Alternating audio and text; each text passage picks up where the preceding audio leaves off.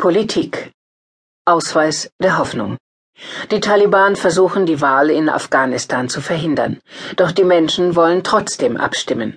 Von Ronja von Würmp Seibel Die Zeit Ausgabe 15 vom 3. April 2014 Fünf Tage bevor Afghanistan wählt, haben ein paar junge Leute in Kabul eine Konferenz organisiert. Sie trägt den Titel Deine Hoffnung.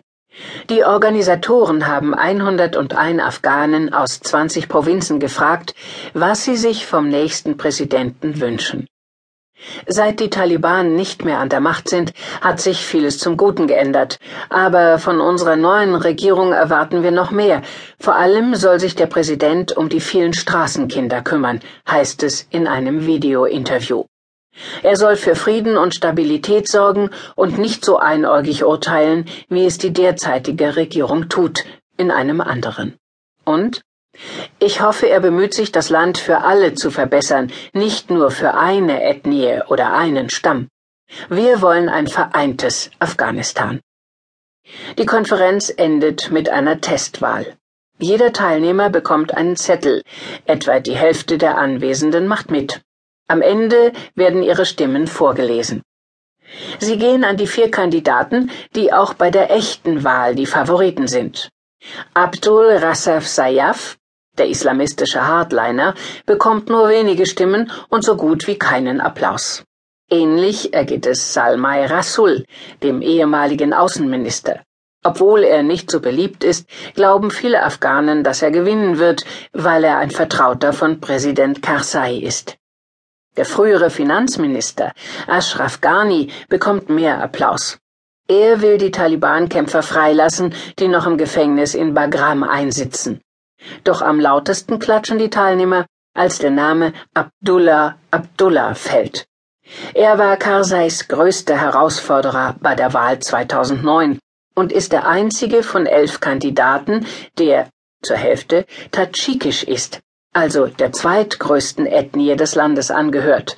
Alle anderen sind Pashtunen. Als Abdullah Abdullah als Sieger verkündet wird, jubeln seine Fans. Seine Gegner rufen dazwischen, es kommt zum Tumult. Obwohl es bei der Probewahl um nichts geht, geht es um alles. Die Wahl. Seit Monaten fiebern ihr die Afghanen entgegen. Was wird passieren, wenn Präsident Karzai abtritt? Kann sein Nachfolger dafür sorgen, dass die NATO im Land bleibt? Kann er es stabilisieren? Alle Kandidaten versprechen, ein entsprechendes Abkommen mit den USA zu unterzeichnen. Karzai hatte sich dagegen gesperrt. Die Hoffnung ist, dass mit einem neuen Präsidenten der Aufschwung ins Land kommt, dass ausländische Geschäftsmänner wieder investieren, die Einheimischen mehr Geld zum Ausgeben haben und die Preise auf dem Bazar sinken. Doch in den Tagen vor der Wahl spricht fast niemand über diese Hoffnungen. Grund dafür ist die Gewalt. In den vergangenen zwei Wochen gab es in Kabul vier Anschläge. Das Büro der Wahlkommission wurde zweimal angegriffen, außerdem ein Hotel und eine amerikanische NGO. Die Angreifer töteten 15 Menschen. Jedes Mal kämpften die afghanischen Spezialkräfte stundenlang. Die Taliban haben sich zu den Anschlägen bekannt. Sie wollen verhindern, dass die Afghanen wählen gehen. Seit ein paar Tagen sehe ich in jedem Auto, das an mir vorbeifährt, einen Attentäter, schreibt ein Freund auf Facebook. Bei jedem Polizisten frage ich mich, wann er getötet wird. Ich hoffe, es wird nach der Wahl besser, antworte ich. Dann lädt er mich zur Verlobungsfeier eines gemeinsamen Freundes ein. Männer und Frauen feiern getrennt.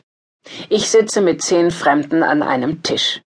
Was für ein Scheißort, sagt meine Platznachbarin. Erst denke ich, dass sie das Hotel meint. Nein, sagt sie, ich rede von Kabul. Ihr Lehrer ist gestern bei einem Anschlag gestorben. Am nächsten Tag frage ich meine Putzfrau, ob sie auch Angst hat. Die Taliban haben vor 15 Jahren meinen Mann umgebracht, sagt sie, während sie einen Teller abtrocknet. Ich will keine Angst mehr vor ihnen haben. Mit den Anschlägen kommt auch die Vergangenheit zurück. Nach dem Angriff auf das Hotel schrieb ein afghanischer Journalist, die Taliban wollten nur Präsenz zeigen, jetzt, wo Afghanistan ein letztes Mal in internationalen Medien auftauche. Er versuchte zu beschwichtigen.